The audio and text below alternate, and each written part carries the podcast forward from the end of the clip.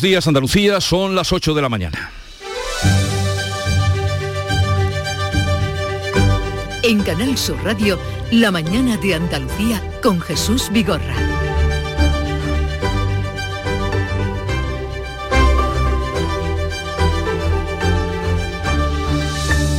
Varias comunidades autónomas han empezado a seguir la senda del gobierno andaluz de bajar impuestos. Lo han anunciado los gobiernos de Murcia, País Vasco, en Galicia, Castilla y León y Extremadura se lo están pensando y esto ha provocado una reacción en contra por parte del gobierno central que ha anunciado un impuesto a las grandes fortunas a partir del 1 de enero de 2023 con carácter temporal. 10.000 rusos han recibido ya la orden de reclutamiento forzoso militar, entre ellos muchos de los 1.400 arrestados durante las manifestaciones de estos días. La Unión Europea ha abierto el debate de qué hacer con los rusos que están huyendo del país.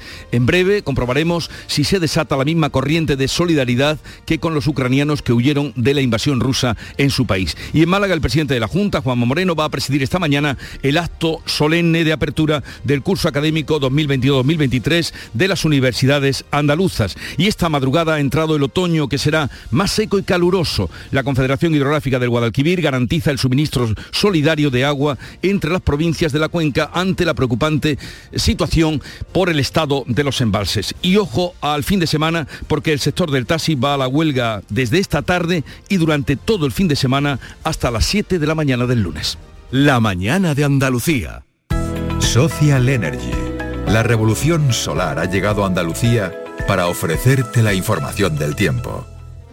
Viernes este 23 de septiembre, primer día del otoño, con cielos poco nubosos en general, intervalos de nubes bajas y brumas en los litorales sin descartar nieblas, nubosidad de evolución diurna en el tercio oriental y sierras del resto, sin descartar chubascos ocasionales a partir del mediodía. Las temperaturas seguirán con ligeros cambios, los vientos van a soplar de levante en el estrecho y como decimos, unas temperaturas con ligeros cambios que van a oscilar en las máximas entre los 33 grados que seguirán marcando Córdoba y Sevilla y los 25 de Málaga. Comienza septiembre instalando paneles solares premium en tu tejado y protégete de la subida de luz. Ilumina tu hogar de noche con nuestras baterías y ahorra hasta el 90% en tu factura. Instalaciones garantizadas por 25 años. No esperes más. 955 44 11 11 o socialenergy.es y aprovecha las subvenciones disponibles. La revolución solar es Social Energy. Y a esta hora vamos a saber cómo está el tráfico en las carreteras de Andalucía. Conectamos con la DGT, nos informa Lucía Andújar. Buenos días. Muy buenos días. Hasta ahora estamos pendientes de complicaciones en Sevilla, en la 49 a su paso por Tomares de entrada. También van a encontrar algunas complicaciones en la S30 eh, a la altura de la Puerta del Centenario, sentido la exclusa. Al margen de esto, encontramos circulación bastante tranquila, algo de tráfico en aumento en Málaga, en la 7 en Calahonda, sentido Marbella pero problemas, como decimos, circulación muy tranquila, pero como siempre, no bajen la guardia al volante. Ya tenemos lista su cabaña de siempre. Las almohadas a su gusto, de pluma para el señor y ergonómica para la señora. Y nos hemos tomado la libertad de dejar fuera del minibar las botellitas de agua para que estén a temperatura ambiente, para cuidar la garganta de la señora. Sueldazo del fin de semana de la 11. Todos los sábados y domingos puedes ganar un premio de 5.000 euros al mes durante 20 años, más 300.000 al contado. Bien, acostúmbrate. A todos los que jugáis a la 11, bien jugado. Juega responsablemente y solo si eres mayor de edad. En Canal Sur Radio, la mañana de Andalucía con Jesús Bigorra. Noticias.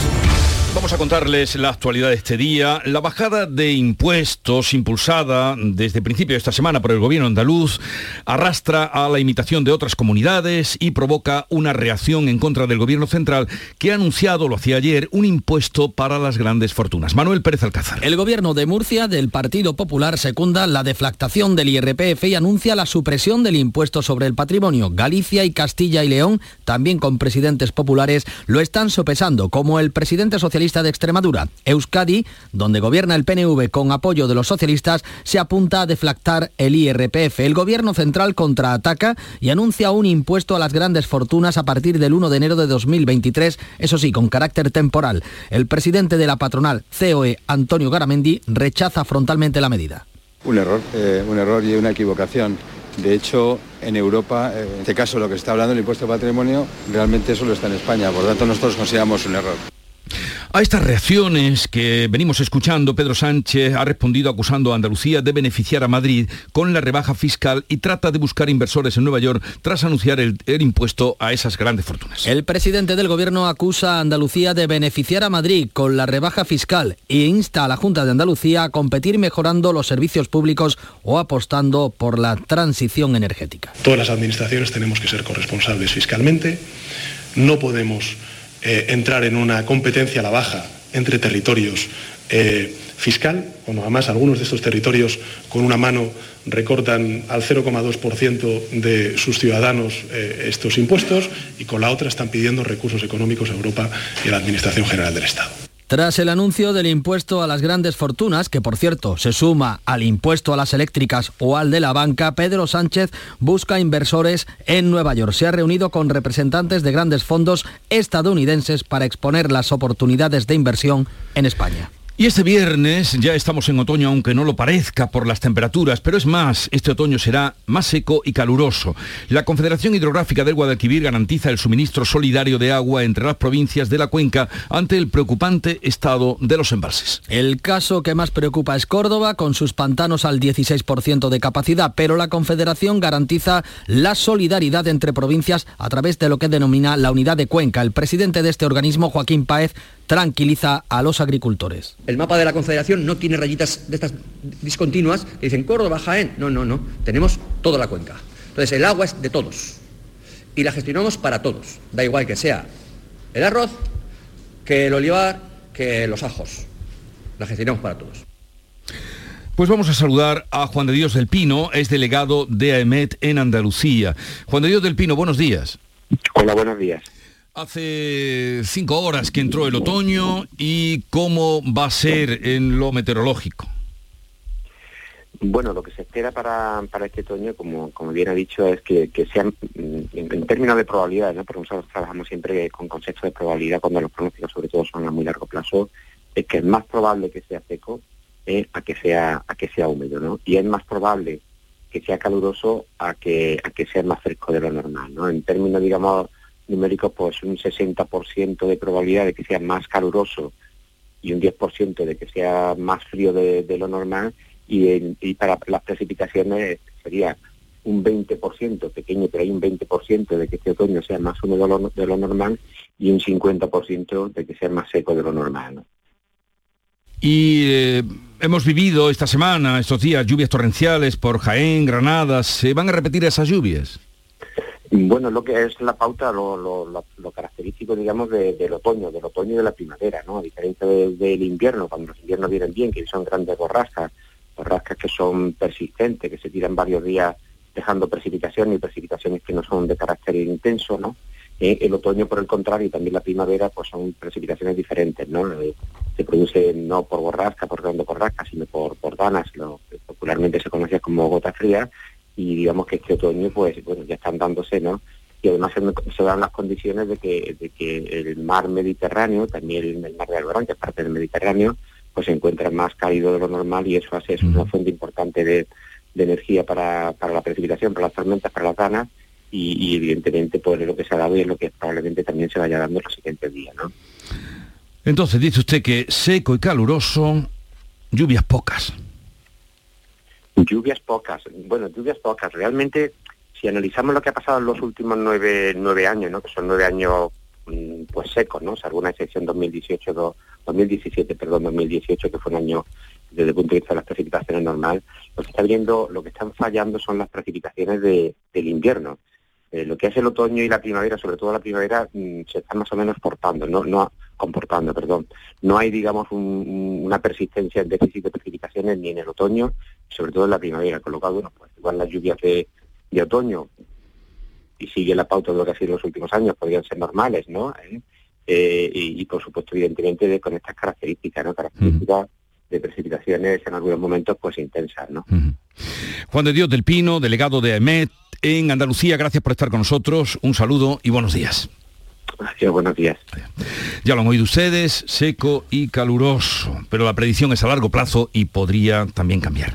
El Ministerio de Agricultura estudia una rebaja de las peonadas necesarias para acceder a la renta agraria en el olivar. Agricultura esperará a conocer las cifras del aforo de este año para tomar decisiones. Sindicatos como UGT ya han pedido eliminar el mínimo de jornales teniendo en cuenta eh, la importante bajada de producción que se prevé la próxima campaña por la sequía. Tras apuntar que esa medida no corresponde a su departamento, el ministro Luis Planas ha dicho que eh, a vista del contexto actual se va a estudiar el asunto.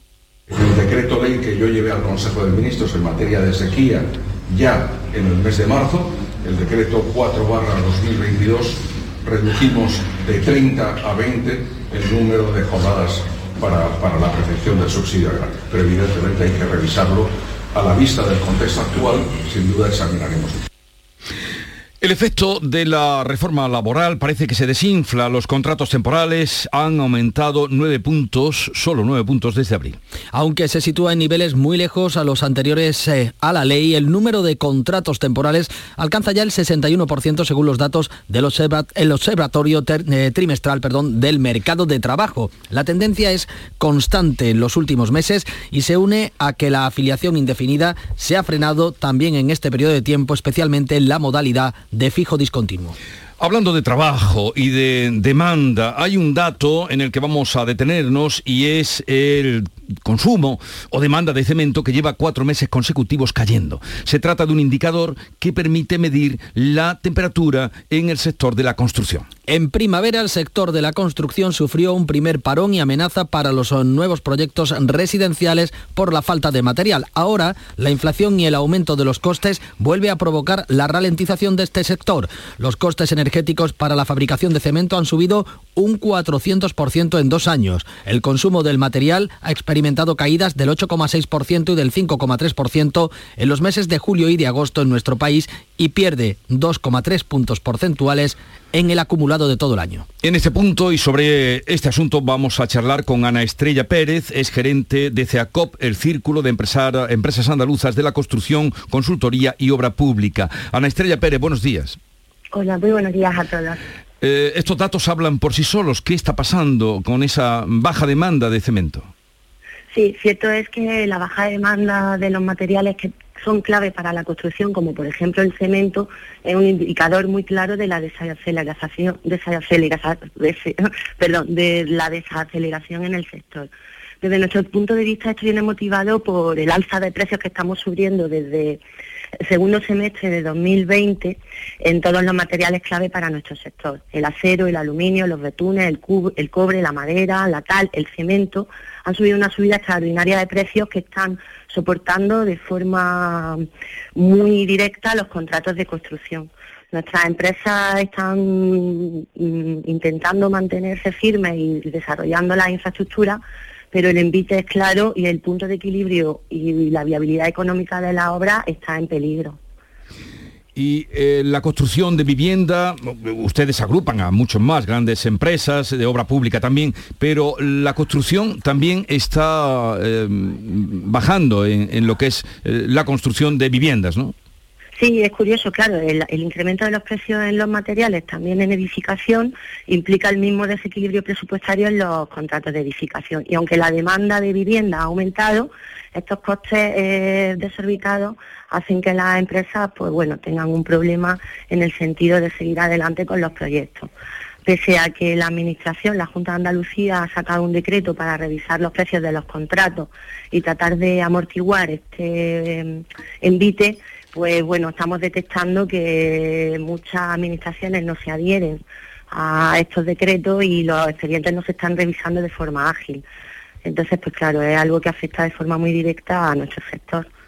Es clave para la economía. Ah, ya, ya, y tanto. Eh, esta mañana tenemos una noticia en todos los medios de, comunicación y es el cambio que se ha dado eh, en lo que sería eh, la construcción de la S40, que es una de las más grandes obras públicas que hay ahora mismo en Andalucía. ¿Qué le parece? ¿Será al final un puente y se descartan los túneles bajo el río? Mm, ¿Qué le parece? Estamos muy, estamos muy pendientes de esta noticia. Es un proyecto que lleva mucho tiempo en, en Sevilla, que hay mucha mm, eh, presión y aunque el Gobierno central ha decidido hacer un viaducto, es cierto que desde FEACOP siempre hemos defendido el hecho de que las infraestructuras se hagan lo antes posible y la inversión pública llegue a las empresas lo antes posible. El túnel era una solución que se estudió como, vía, como viable hace tiempo. Hay un problema presupuestario real y como defienden es una solución más barata, pero tiene daños colaterales que todavía se están analizando. Ana Estrella Pérez, gerente de CEACOP, Círculo de Empresas Andaluzas de la Construcción, Consultoría y Obra Pública. Gracias por estar con nosotros. Un saludo y buenos días. Gracias a vosotros. Descubre el amor de los italianos por el placer, el diseño y la originalidad. Descubre la Dolce Vita con los Dolce Vita Days de Fiat. Lo mejor de Italia con nuestras mejores ofertas exclusivas. Todo nuestro ingenio e innovaciones a precios increíbles. Te enamorarás de la Dolce Vita. Consulta nuestras ofertas en fiat.es. Buenos días. En el sorteo del cupón diario celebrado ayer, el número premiado ha sido 68.038 68038. Serie 41041. Hoy, como cada día, hay un vendedor muy cerca de ti repartiendo ilusión. Disfruta del día.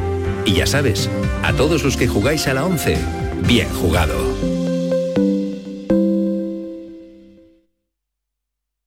En Canal Sur Radio, la mañana de Andalucía con Jesús Vigorra. Noticias. Hablamos ahora de Rusia, que ha comenzado el reclutamiento masivo. Caza del recluta le llaman. Está captando hombres en estaciones de metro, en estaciones de autobuses. La Unión Europea se prepara ante la avalancha de refugiados que huyen de este reclutamiento. Hoy comienza el referéndum en territorios del Donbass sobre la anexión a Rusia. 10.000 rusos han recibido ya la orden de reclutamiento forzoso, incluso los estudiantes, pese a que el Kremlin dijo que no serían movilizados. La Unión Europea ha abierto el debate de qué hacer con los miles de refugiados rusos que están huyendo del reclutamiento. Alemania llama a la acogida pero los países bálticos limítrofes con Rusia no están por la labor. De entrada, el portavoz de Exteriores de la Unión Europea, Peter Stano, habla de simpatía y solidaridad.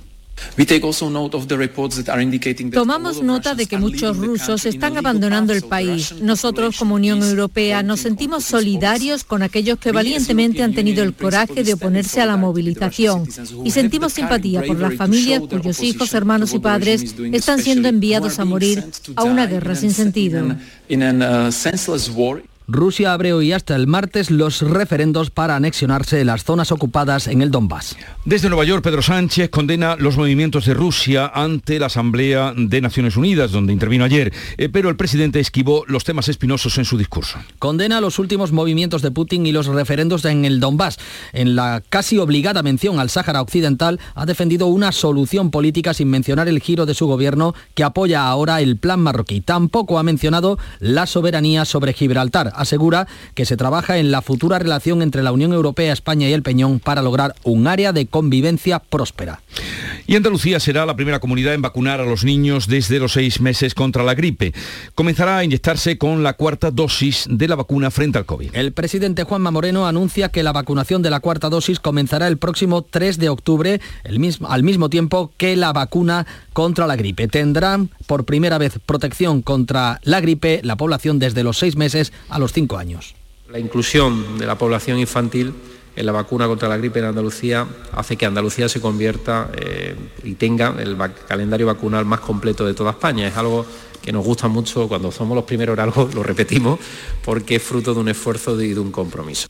La Comisión de Salud Pública ha aprobado este jueves que los mayores de 60 años reciban la cuarta dosis de refuerzo frente al COVID en cuanto que finalice el grupo de mayores de 80 años y personas que viven en geriátricos que van a comenzar a ser vacunados este próximo lunes 26 de septiembre.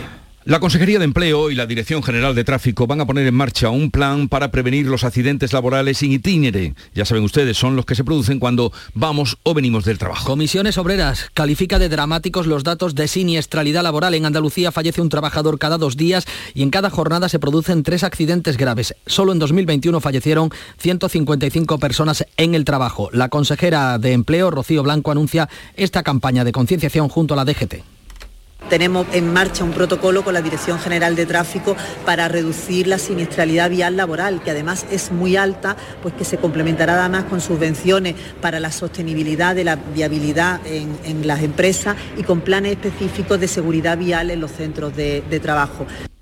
Y atención porque el sector del taxi va a la huelga desde esta tarde y será durante todo el fin de semana en Andalucía. Hay convocados paros desde las 7 de esta tarde hasta las 7 de la mañana del lunes en protesta por la regulación de la Junta para permitir la actividad de los vehículos de transporte con conductor a partir del 1 de octubre, fecha en la que quedan sin cobertura legal. Los taxistas piden una moratoria para negociar con tranquilidad, dando protagonismo en la regulación a los ayuntamientos, como explica Rafael Baena, presidente de Élite Taxi. Que, que, se establezca el marco regulatorio, que esperemos al 1 de octubre, como ellos llevan diciendo que pensaban hacer durante cuatro años, esperemos al 1 de octubre, se establezca el marco regulatorio que establece el decreto Ábalos.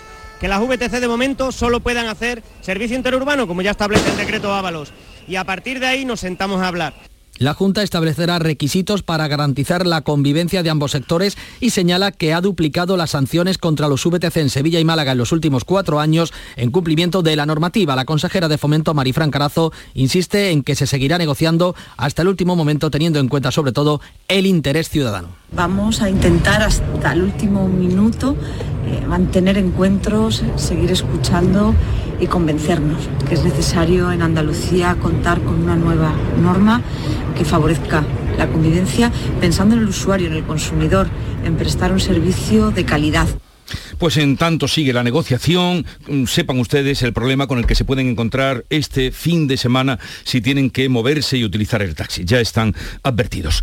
El gobierno ha decidido que la gran ronda de circunvalación de Sevilla, la S40, que no solo afecta a Sevilla, sino también a, a todos los que transitan cruzando de un lado a otro Andalucía, se complete con un puente sobre el Guadalquivir. Pilar González. Así es, en un plazo de 10 días saldrá información pública ese anteproyecto para la construcción del puente sobre el Guadalquivir entre Coria y Dos Hermanas. Será un viaducto de casi 4 kilómetros de largo y 70,8 metros de gálibo de navegación de altura. Se descarta la opción del túnel. En la decisión han pesado los plazos de ejecución y el presupuesto, como ha explicado el secretario general de Infraestructura del Ministerio de Transportes, Javier Flores. La opción presentada reduce de manera muy considerable el tiempo, los plazos, reduce de manera muy considerable los costes y también reducirá de manera muy considerable eh, su mantenimiento, casi 10 veces menos. Por tanto, creemos que es una buena solución, es la solución que queremos impulsar de manera más inmediata y lo más rápidamente posible. El puente costará 458 millones de euros y los túneles, en principio, tendrían un presupuesto superior a los 1.300 millones. El alcalde de Sevilla, Antonio Muñoz, pide que se compense a Sevilla por el ahorro que va a suponer este proyecto si la opción o la alternativa supone menos presupuesto, que se financien otro tipo de proyectos con el tema de movilidad. Esa diferencia se tiene que invertir en Sevilla. El puente podría estar concluido en 2028. El Ayuntamiento de la Línea presenta una demanda contra el armador y contra la compañía aseguradora del buque OS-35 varado frente a Gibraltar y causante del vertido en la zona que vuelve y continúa. La plataforma social del campo de Gibraltar ha convocado una concentración para hoy en la playa del poniente de la Línea para protestar por la contaminación de la bahía. Ana Torregrosa. Sí, Jesús. Adelante, va, adelante, te escuchamos. Sí, va a ser esa concentración a las 7 de la tarde en esa playa de Poniente de la Línea, que fue a donde llegó el primer vertido del buque OS-35 a principios de mes, días después de producirse el accidente. La segunda llegada de restos de este vertido se registraba este pasado martes, en este caso en la playa de Levante, donde se han recogido 2.500 kilos de residuos. Esto ha llevado, como decías, a que el Ayuntamiento de la Línea haya presentado ya en los juzgados de lo penal una denuncia contra el armador y la aseguradora del buque. También desde Algeciras se han anunciado acciones legales después de verse afectada por el vertido también la playa del Rinconcillo.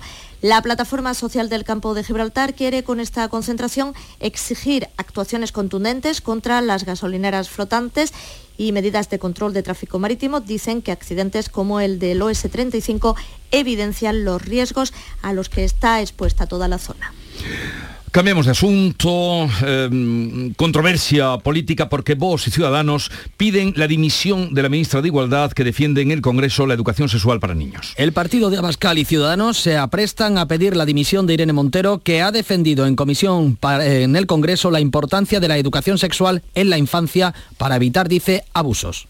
Contra mí, que digan lo que quieran, me da mucha vergüenza la campaña que han desplegado, pero efectivamente piense que el inicio de acceso a la pornografía violenta en nuestro país es los ocho años y por tanto urge que aseguremos de forma obligatoria la educación sexual para que todos los niños y niñas aprendan precisamente y tengan herramientas para identificar las violencias sexuales que se pueden ejercer contra ellos y ellas. Y en Nueva York, también donde se encuentra Pedro Sánchez, ha anunciado su candidatura para presidir la Internacional Socialista.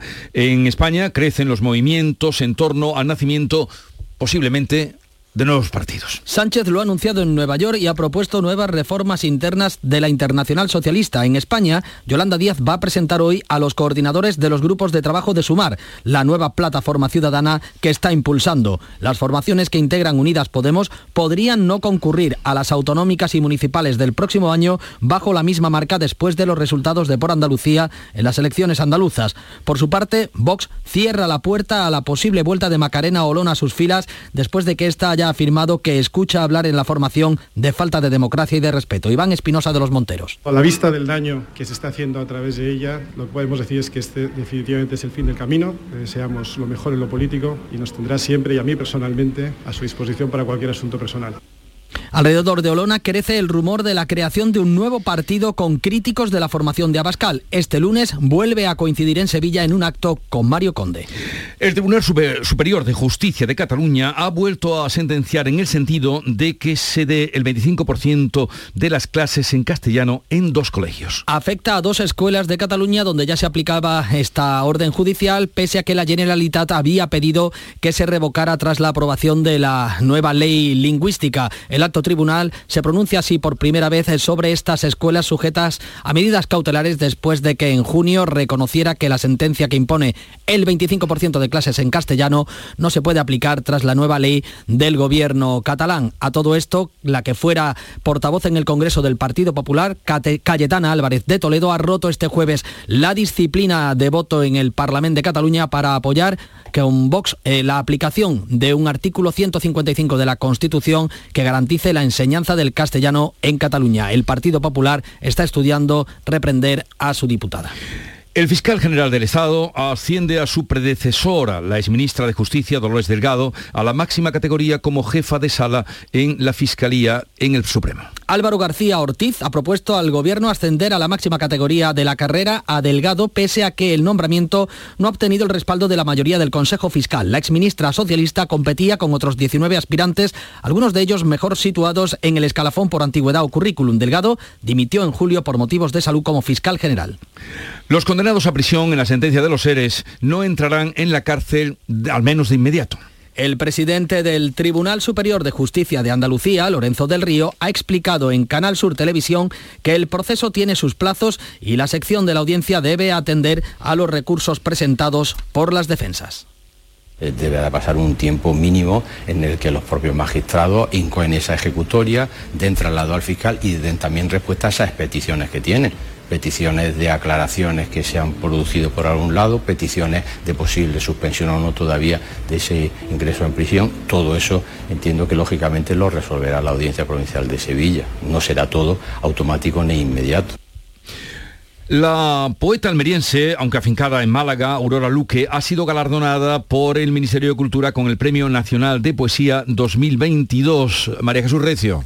El premio ha sido toda una sorpresa para Aurora Luque. El poemario Un número finito de versos dice que no se había visto mucho. El jurado define la obra como un libro de los gozos, la belleza, la palabra, de lo sensual de la vida, un canto al Mediterráneo y a la tradición griega que le sirve a la autora para denunciar que Humanidades está brutalmente maltratada. Reivindica los estudios de griego o latín, lo decía ayer, nada más conocer el premio en Canal Sur porque tenemos muchísimas lecciones que retomar y que reformular y que vienen de la antigüedad, que la antigüedad griega fue, sigue siendo muy moderna. Considera que la poesía no entra en el juego del mercado, lo que cuenta es el factor pasión o el asombro. No sabía ni la dotación del premio, 20.000 euros. Igual se va a Grecia para celebrarlo porque dice que es allí donde ahora le apetece viajar. La verdad es que ha sido una semana extraordinaria para Andalucía en los premios nacionales. Aurora Luque conocíamos ayer por la tarde este premio nacional y el día anterior conocíamos el premio nacional de las artes plásticas para Rogelio López Cuenca, otro creador andaluz. Así que felicidades a ambos. A partir de las 8.35 abriremos tertulia de actualidad para tratar los temas que estamos contándoles desde primera hora, hoy con África Mateo, Lourdes Lucio y Javier Rubio en tertulia. A partir de las 9 hablaremos con Fernando Cocho, que es analista de inteligencia, ya se imaginarán por qué, con esa situación de la guerra y sus consecuencias y ahora este reclutamiento forzoso que está haciendo Rusia. Llegamos a las 8.30 minutos, tiempo para la información local.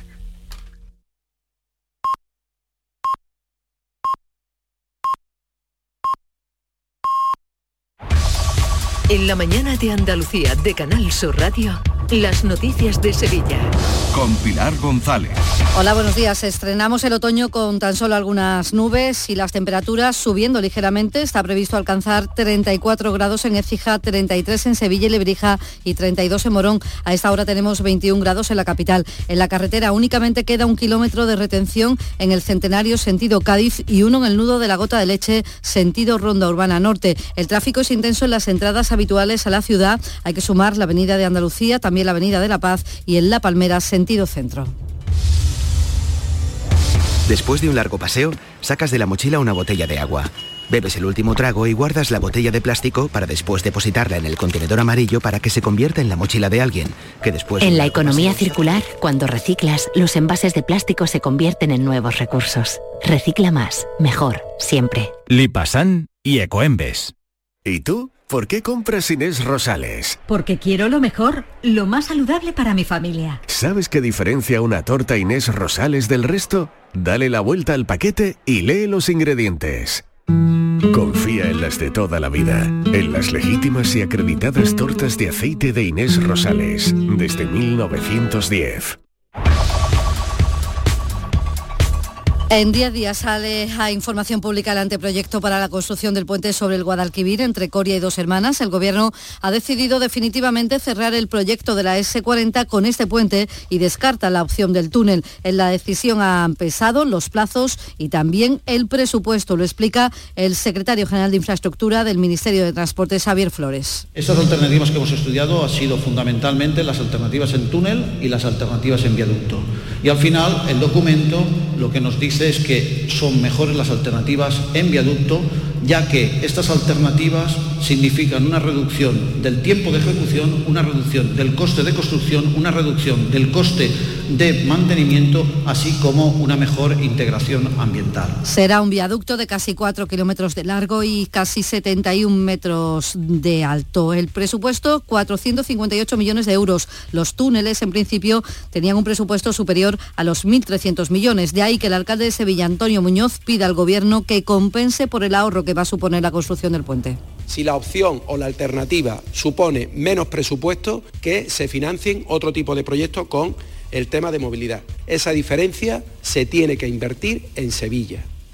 La empresa de aguas Aljarafesa se reúne a la una de la tarde en Tomares para abordar la situación de sequía en los 30 municipios a los que abastece. Un encuentro en el que previsiblemente se aprobarán medidas similares a las adoptadas esta semana por Emasesa y que entrarán en vigor el 3 de octubre. Les contamos también que este mediodía hay concentración estudiantil por la situación climática global, será en la Plaza Nueva, mientras que el alcalde de la ciudad preside en Málaga la asamblea de la red Ciudades por el Clima. Además, los taxistas empiezan a las 7 de la tarde una huelga que mantendrán hasta las 7 de la mañana del lunes como protesta contra la regulación que prepara el gobierno andaluz de la actividad de los vehículos de transporte con conductor. También protestan hoy el sector de la seguridad privada, se concentra en el edificio Torre Triana para denunciar el bloqueo de la negociación del convenio colectivo con la patronal.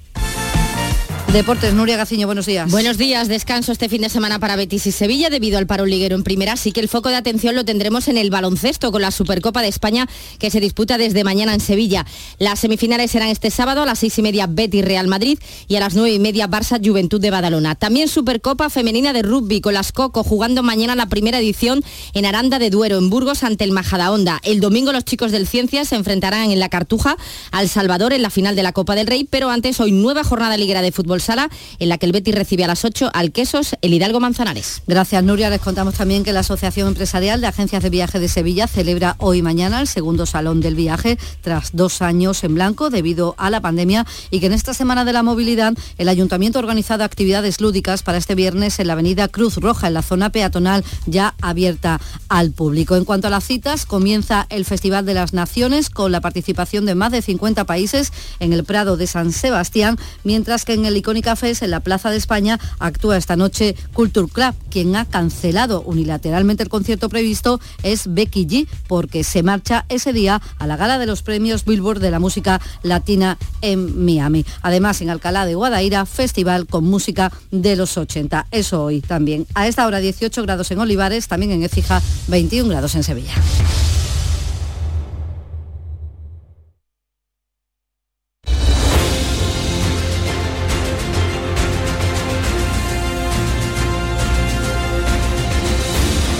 8.35 minutos de la mañana, mm, vamos a iniciar la tertulia en un momento, hoy con Javier Rubio, Lourdes Lucio y África Mateo. Será un momento.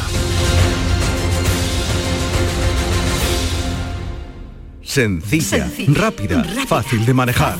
Así es la nueva app de Canal Sur Radio. Con todos los programas y audios destacados, los podcasts, emisiones en directo. Para que sigas conectado a nuestra programación y a los espacios que más te gustan y sigue. Cuando quieras, donde quieras. Descárgate ya nuestra app. Todo Canal Sur Radio, Radio Andalucía Información, Canal Fiesta, flamencoradio.com y Canal Sur Radio Música para ti. Cuando quieras, donde quieras. Más Andalucía. Más Canal Sur Radio. Apúntate a la revolución del mueble en Andalucía. Almacén de oportunidades, a precios insuperables. Elige tus muebles y llévatelos al momento. Dormitorios, salones, juveniles, sofás, armarios, colchones, todo a precios de almacén. Almacén de oportunidades. Ya estamos en Jaén, Granada, Almería, Córdoba y muy pronto en toda Andalucía. Apunta el nuevo servicio de atención a la ciudadanía de la Junta de Andalucía. ¿ITV, oposiciones o algún trámite complicado? 012. Recuérdalo así, 12 meses o 12 horóscopos, pero con un cero a la izquierda, porque nunca un cero a la izquierda fue tan útil.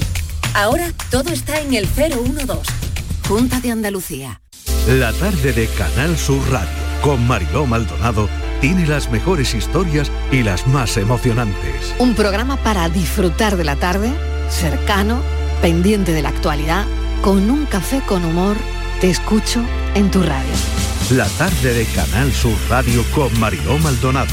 De lunes a viernes a las 3 de la tarde. Más Andalucía, más Canal Sur Radio. Buenos días. En el sorteo de mi día de la 11 de ayer, la fecha ganadora ha sido 24 de noviembre de 1932. Y el número de la suerte, el 4. Recuerda que hoy, como cada viernes, tienes un bote millonario en el sorteo del Eurojackpot de la 11. Disfruta del día. Y ya sabes, a todos los que jugáis a la 11, bien jugado.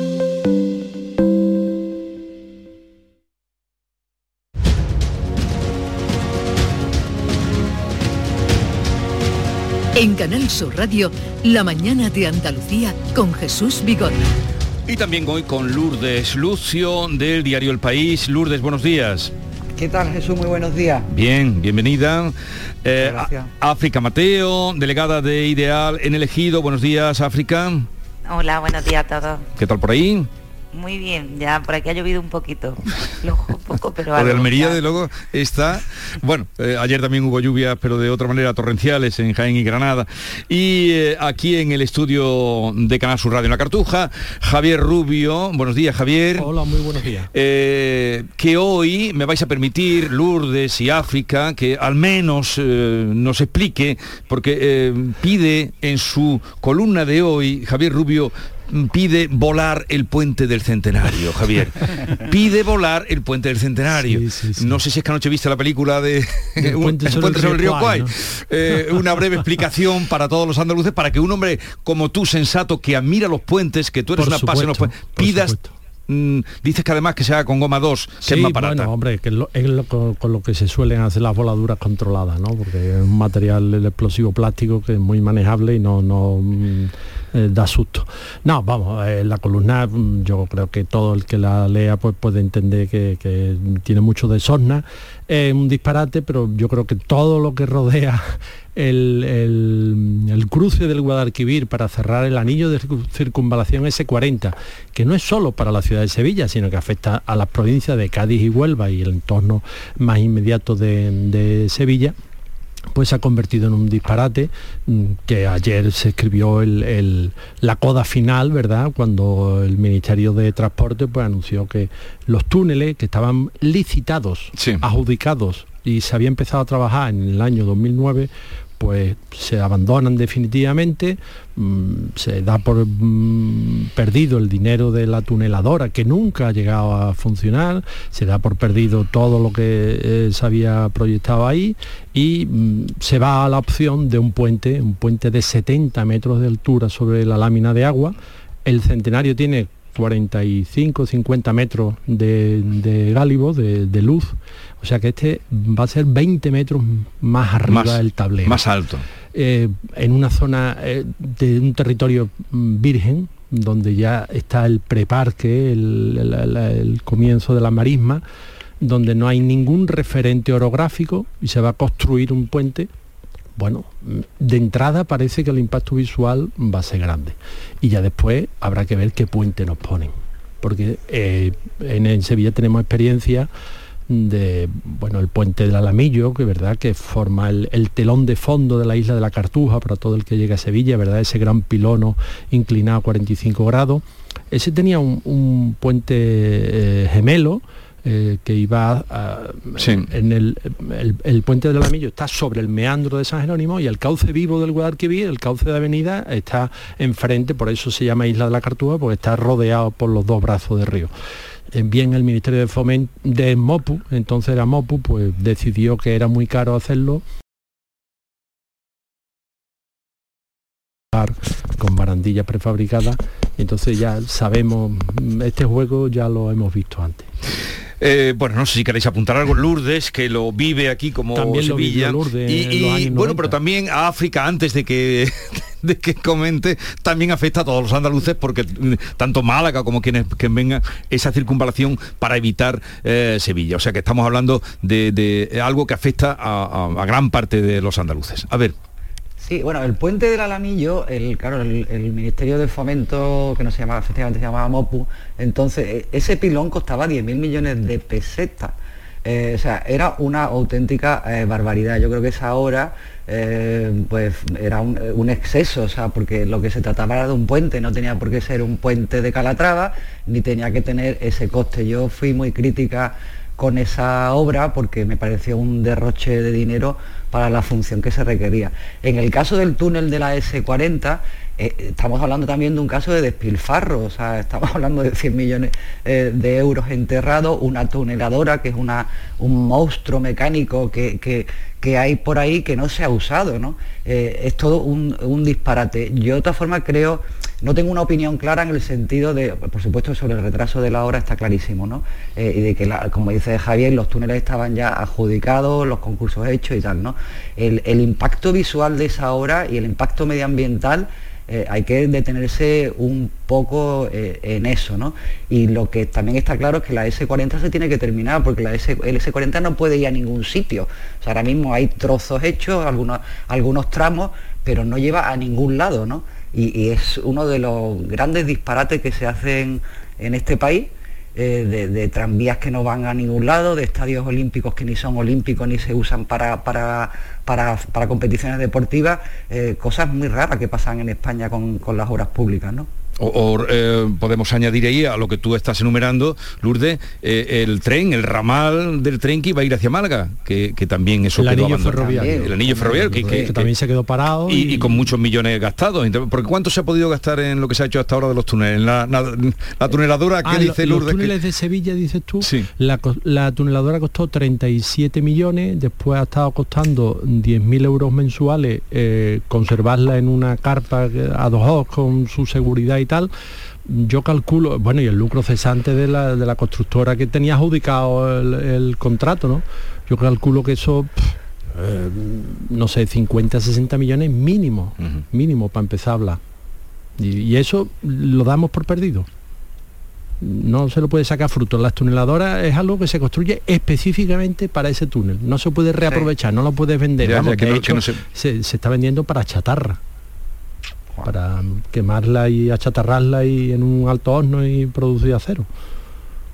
En fin, Es pero es que es la sensación de una y otra vez, una y otra vez, una Sí. y otra vez, de que parece que aquí todo cabe, todo cabe, todo, mm, no sé, una sensación muy muy desasosegante, ¿no? Porque ves que no mm, no hay voluntad de, de, mm, no sé, de, de- de arreglar las cosas, de preguntar, de enterarse, de, de- de satisfacer.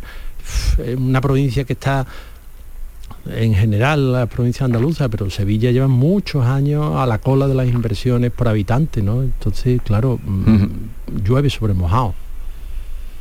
Sí, al final poco más que añadir, pero la falta de planificación que estáis contando y todo el despropósito, a mí me recuerda a otras cosas que han pasado en el resto de Andalucía. Hablabais de tranvía, pues anda que el de Jaén, Claro, que claro. todavía no. O, o cuando se tapiaron todos los túneles que se estaban abriendo aquí para el AVE en Almería. Al final lo que duele o lo que tiene que ponernos a pensar es que estas cosas en la empresa privada no pasan, entonces no deberían de pasar tampoco cuando se trabaja con dinero público.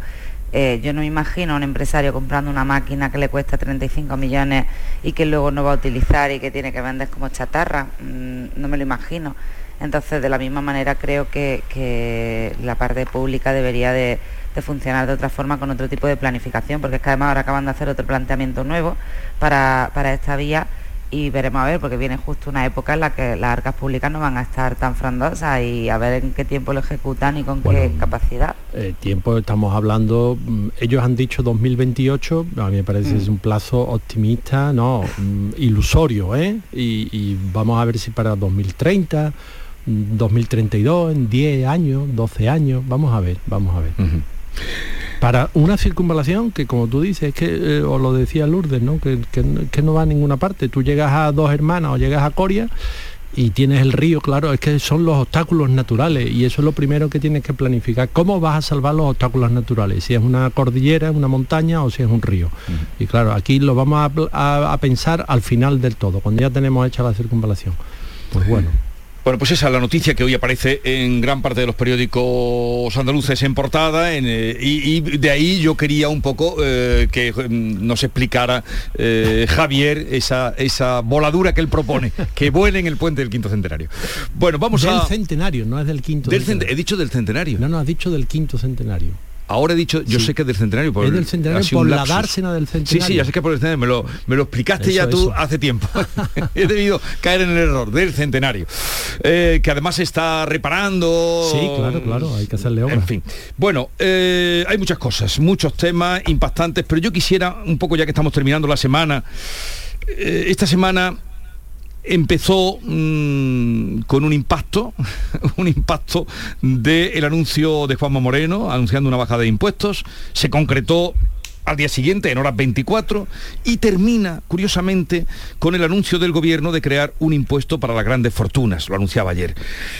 Una idea mm, que además, la idea de bajar impuestos, ya digo, materializado, publicado en el Boja, que ya han secundado otras comunidades como Murcia, País Vasco, se lo están pensando, Galicia, Castilla-León, eh, también Extremadura.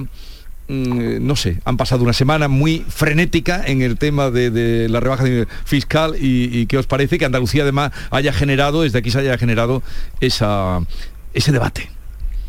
Sí, sí, el anuncio del presidente Moreno fue el lunes y estamos a viernes y hemos visto cómo ha cambiado el ecosistema, podríamos decir, el ecosistema fiscal español en, una semana. ¿no? Eh, a mí la primera reflexión que me surge es mm, si lo estamos haciendo eh, sensatamente, con prudencia, con manejando eh, variables de, de impositivas o estamos haciéndolo a golpe de titular, reaccionando unos contra otros, unos a favor de otros, uno quiero decir, hay un- una idea de fondo ¿no? que yo mm, me parece no percibirla, una idea de fondo de cuál debe ser la política fiscal, si en España se pagan muchos o pocos impuestos, si, si pagan más los que más tienen o los que más ganan, o al final son las clases medias que están sujetas a la nómina los que tienen que hacer el mayor esfuerzo fiscal. Mm, todo eso, hasta dónde llega la capacidad eh, de las autonomías para, mm, hasta dónde llega la capacidad del Estado, del gobierno central, de la administración central, para mm, recomponer lo que las autonomías, porque evidentemente este impuesto de las grandes fortunas, que en verano ya el PSOE lo había eh, rechazado, había dicho que no lo iba a imponer, pues ahora aparece justamente a los tres o cuatro días de que Andalucía y claro, Andalucía lo que ha demostrado esto es que Andalucía tiene mucho peso. Eso es indudable, ¿no? Que mm, eh, eh, cuando las cosas se hacen de otra manera aquí, influye o repercute en cómo se hacen en el resto de España. Bueno, eso es mm, algo que, bueno, yo creo que mm, podemos eh, convenir que es bueno, es positivo para nuestra tierra, ¿no? Ahora, mm, ya digo, yo no sé si estamos haciendo las cosas como deberíamos, sentándonos todos, eh, examinando la cuestión fiscal, y claro que sí que hay sitio para que desde un lado, desde una posición y desde otra, pues se plantee, mire usted, esta es mi propuesta fiscal, esto es lo que yo haría con los impuestos. Pues claro, eh, una cosa es lo que eh, la, carga impositiva y después mm, los servicios públicos que se ofrecen. Es que hay que verlo todo siempre en compensado, ¿no? Unos tienen que decir de dónde va a sacar el dinero que dejan de recaudar y los otros tienen que decir dónde van a echar el dinero que van a recaudar de más. Y, ese debate no aparece por ningún sitio. Es que parece un debate de a priorismo. Y en estos asuntos yo creo que los apriorismos son siempre peligrosos. Sí, al hilo de lo que dice Javier, al final también hay un problema, no es solo que tienes que conjugar el gasto con, con, la recaudación, es que también tienes que conjugar cuál es un poco la política, no de una comunidad autónoma ni de un país, sino también de, Europa. Al final yo no entiendo, no soy economista ni soy gran entendida de esto, pero llevo toda la semana dándole vueltas a la cabeza de por qué están subiendo de manera desmedida los tipos de interés para frenar la inflación tan alta que tenemos y la que vemos todos los días cuando vamos al supermercado y cuando vamos a echar gasolina y por otro lado se está bajando impuestos que lo que hace precisamente el efecto contrario. Entonces, mm, yo creo que, eh, que lo que tú decías, Javier, se está haciendo de alguna manera una actuación política, porque además la puesta en escena de irse a Madrid, ahora voy a abrir un chiringuito en Barcelona para vender allí mi moto. O sea, mm, creo que, es demasiado títere y demasiada puesta en escena, igual que la respuesta de Pedro Sánchez con ahora voy a ser yo el que le suba a los ricos, que no sé cuántos serán aquí en Almería, pero la medida de Juanma Moreno afecta exclusivamente a 900 personas en toda la provincia de Almería, que es prácticamente nada. O sea, entonces, no sé hasta qué punto estamos en, en la política del espectáculo o estamos de verdad pensando en lo que necesitan los ciudadanos y en lo que necesita esta comunidad autónoma. Yo, creo que, vamos a ver, la primera eh, repercusión que ha tenido la propuesta del presidente Moreno, que hace en Madrid, recordemos, a los presidentes de la Junta y a las presidentas, las presidentas de la Junta les encanta Madrid, les encanta Madrid, los periodistas de Madrid, los hoteles de Madrid, todo lo de Madrid les gusta muchísimo son muy andalucistas, pero a Madrid eh, les gusta una barbaridad. ¿no?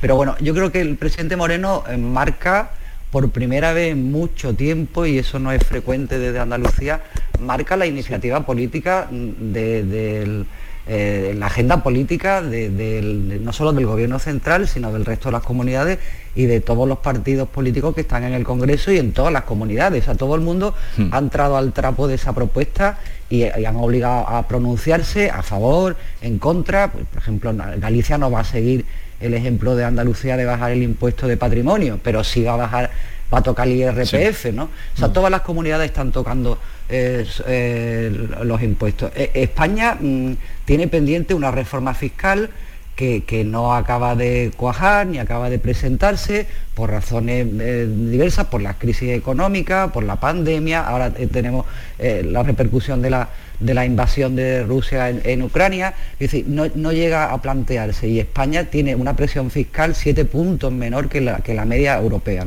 Y luego hay pendiente otra cosa, otro asunto que no es menor y que lleva siete años eh, bloqueado, caducado, como es el sistema de financiación de las comunidades autónomas.